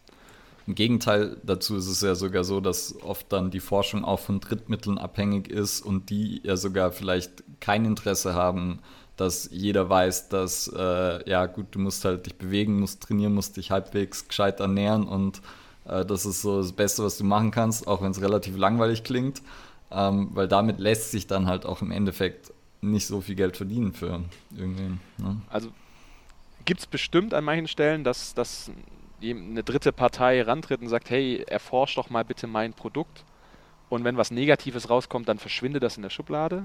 Ist bestimmt schon passiert, keine Frage.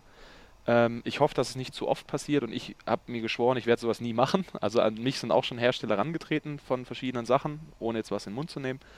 Wo ich dann auch gesagt habe, so meine einzige Bedingung, ich mache das für dich. Es ging nicht mal um viel Geld, es ging nur um das Material, was ich untersuchen sollte, dass ich das gestellt bekomme. Und ich habe gesagt, okay, mache ich, aber egal was rauskommt, ich publiziere das Ding. Und dann hat der Hersteller kalte Füße bekommen und hat gesagt, ja, dann vielleicht doch nicht. ja, und so müsste es dann eigentlich auch laufen. Und äh, in den meisten Fällen, zum Beispiel jetzt gerade bei Supplements, das kriege ich von einem Kollegen mit oder von Molkereien, die dann irgendwas erforschen wollen, die sind ja auch voll überzeugt von ihrem Produkt. Das heißt, die, die produzieren ja nicht mit Absicht Scheiße, die uns umbringt, sondern die wollen ja vielleicht wirklich was Gutes produzieren, wo die dann nur noch vielleicht auch als Marketingmittel noch den Stempel haben wollen, wissenschaftlich auch nachgewiesen, dass es gut ist. Also gerade Thema, weiß ich nicht, Whey-Protein, Molke-Eiweiß ja. oder sonst irgendwas, da gibt es ja viele Interessen und oft wollen die auch wirklich nur wissen, ist unser Produkt wirklich so geil, wie wir denken, dass es ist. Und dann ist, ist sowas auch nicht verwerflich, finde ja, ich. Ja, dann ist es vollkommen fein. Ja, genau. genau. Würdest ja, du dich dann, sorry.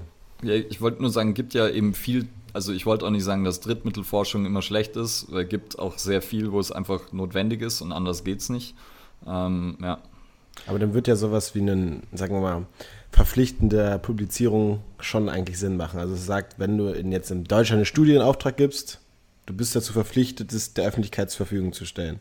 Also darfst du sozusagen, auch wenn du sie jetzt selber bezahlt hast, nicht zurückhalten. Weil das Gut der Wissenschaft ist das höchste Gut. Wäre ja. schön. Also ich weiß gar nicht, wie dann solche Kooperations-Drittmittelverträge aussehen, weil wir haben die komfortable Situation, dass meine Forschung billig ist und wir das noch intern eigentlich alles abdecken können. Den einzigen Antrag, den ich mal gestellt habe, der aber leider abgelehnt wurde, war beim Bundesministerium, also für Leistungssport, BISP. Ähm, und da wäre es jetzt auch nicht irgendwie so, dass die dann sagen, oh, bloß nicht veröffentlichen, wenn es was Negatives ist. Deswegen kann ich das jetzt aus meiner Perspektive gar nicht sagen. Ähm, ich denke, da ist in den letzten Jahren viel passiert, um damit aufzuräumen. Und auf, also zum Beispiel kann man jetzt teilweise Studien anmelden, bevor man die durchführt. Dann wird erstmal geguckt, okay, ist das so sauber? Und wenn die dann sagen, okay, die Studie sieht sauber aus, dann wird danach publiziert, egal was rauskam. So, weil ja. tolle Ergebnisse publizieren sich halt besser und deswegen kommt ganz viel nicht an die Öffentlichkeit von Ergebnissen, die jetzt nicht so super spannend waren. Deswegen da wurde jetzt was gemacht, wird auch weiterhin. Und wir können jetzt darüber reden, relativ entspannt, weil wir das System Wissenschaft eher mal kennen. Aber die, das Totschlagargument in der heutigen Zeit, egal um welches Thema es geht, Klimaerwerbung oder sonst irgendwas, ist immer, ja, die sind noch alle finanziert, ich glaube denen kein Wort. Und das ist halt falsch. Klar ist viel finanziert, aber es heißt nicht, dass direkt alles irgendwie für die Tonne ist. Und äh, man kann auch nicht unterstellen, dass jeder Wissenschaftler so ein, so ein Dr. Evil ist, der einfach nur auf Kohle und die Weltherrschaft aus ist. Ähm, deswegen würde ich jetzt an der Stelle, wenn jetzt jemand hier zuhört, der zu diesen typischen Skeptikern gehört, Skepsis ist auch gut aber am Ende des Tages ist die Wissenschaft als System immer noch das beste System, was wir haben, um Wissen zu generieren, um die Menschheit voranzubringen. Und es hat sich auch bewährt in den letzten Jahrhunderten, dieses System. Und kein System ist perfekt und man kann jedes System ausnützen. Aber es ist nicht so, dass irgendwie jetzt Big Pharma die Welt regiert und alles ist durch die Politik und bla bla. Ihr kennt ja die ganzen, die ganzen Stories. Ja. Das glaube ich ja, ja eh, weil ich glaube, du musst gleich los und ja. das ist ja eigentlich ja. ein ganz schönes Schlusswort auch. So, Wissenschaft ist nicht perfekt, aber es ist halt das Beste, was wir haben. Und ähm, ja, sonst eben, wenn man irgendwie skeptisch ist, dann sollte man wahrscheinlich auch nicht den Nachrichtenartikel lesen, der die Wissenschaft beschreibt, sondern sich halt die Studie anschauen, weil da oft dann auch der Transfer nochmal gefährlich ist und so und dann umso mehr Zwischenschritte sind, umso gefährlicher wird's. Ich glaube, nee, ich, ich würde ich würd den meisten Leuten jetzt tatsächlich frecherweise die Kompetenz absprechen, dass sie Studien selber lesen können. Deswegen würde ich eher dazu plädieren, dass man Wissenschaftsjournalismus vielleicht verfolgt. Das heißt, Leute, die Journalismus und einen wissenschaftlichen Background haben. Oder dass man vielleicht auf die neuen Medien zurückgreift, wenn die Experten dann selber mal befragt wurden dazu. Da gibt es Podcasts, da gibt es YouTube, da gibt es Interviews irgendwo, wenn dann halt wirklich weiß ich nicht, Wissenschaftler, die genau sich mit dem Thema befassen, interviewt werden. Und dann würde ich eher da drauf hören, als über, als, als dann irgendeine Zeitungsüberschrift oder so. Also ja. keiner muss jetzt hergehen und wirklich jede Studie gelesen haben. Das geht gar nicht. Ähm, ich schaffe es nicht mehr von einem einzigen Bereich Muskelaufbau alles zu lesen, was publiziert wird. Ähm, deswegen finde ich, sollte man eher sagen, vertraut den Leuten, die in ihrem Bereich seit 15 Jahren unterwegs sind. So. Und da muss man einfach wirklich blindes Vertrauen mitbringen, weil selber, wenn man die Expertise nicht hat, kann man die sich nicht mal durch ein YouTube-Video von, von Influencer XY aneignen oder selber bei Google kurz recherchieren. Das geht einfach nicht. Deswegen, Studien lesen ist cool, wenn man es kann, aber in, in der Menge kann man ein, ein Thema gar nicht überblicken, egal welches Thema es ist. Also ich habe noch nie zum Beispiel eine Studie zum Thema Klimawandel oder CO2 gelesen und werde ich auch nie. Sondern da denke ich mir, okay, da vertraue ich jetzt einfach blind an nicht nur einen Forscher, sondern vielleicht die Community in diesem Bereich, weil die werden schon keine Scheiße verzapfen. So, da, das ist vielleicht dann noch eine kleine, eine kleine Botschaft zum Ende. Ist auch perfekt, geht eigentlich genau in die Richtung, wie ich es meinte. Ich ja. meinte so, man sollte halt nicht darauf vertrauen, was dann unbedingt äh, aus dieser Wissenschaft abstrahiert irgendwo kommuniziert wird, sondern eben zu den wirklichen Experten gehen Jawohl. und sich deren äh, Geschichte anhören. Ja, dann vielen Dank, Simon, für deine Zeit. Ja, bitte. Ähm, schaut beim Simon vorbei, at Simon93 auf Instagram. S-A-I-M-E-N 93, stuntstrength.com. Ähm, da gibt es das Programm. Ich verlinke das auch, oder wir verlinken das alles nochmal in den Show Notes, auch äh, das ResearchGate, wo man sich die Studien anschauen kann ähm, oder zumindest äh, finden kann, wo es die gibt. Wobei man kann sie, glaube ich, runterladen sogar. Zum Oder Teil, einige, also ich glaube, ja. bis auf eine sind alle bei mir bisher Open Source, also sprich ja. äh, keine Paywall. Cool. Also da haben wir dafür bezahlt, dass ihr die lesen könnt. genau. Wenn wer darauf auch Bock hat. Ähm, und ja, ansonsten äh, danke für deine Einblicke und äh, ich hoffe, wir hören weiter von deiner Forschung und äh, danke, dass du dir Zeit genommen hast. Bitte, bitte. Ja, ich sage auch danke. Ich bin auf jeden Fall froh, dass jetzt wenigstens das geklappt hat von der technischen Seite her. Bin mal gespannt, Take wie die Leute dann zu Tag 3, äh, die drei Takes gefunden haben. Und ja, ähm, vielleicht sieht man sich nochmal wieder. Und wie gesagt, folgt dem lieben Simon. Ähm, genau. Für Leute, die es nicht wissen, ResearchGate ist äh, Facebook für Wissenschaftler, wenn man es so sagen kann. Jawohl. In diesem Sinne, äh, liked, share, subscribed, teilt es mit allen Leuten, die ihr kennt. Geht raus und Peace spread out. the message. Tschüss. Tschüssi.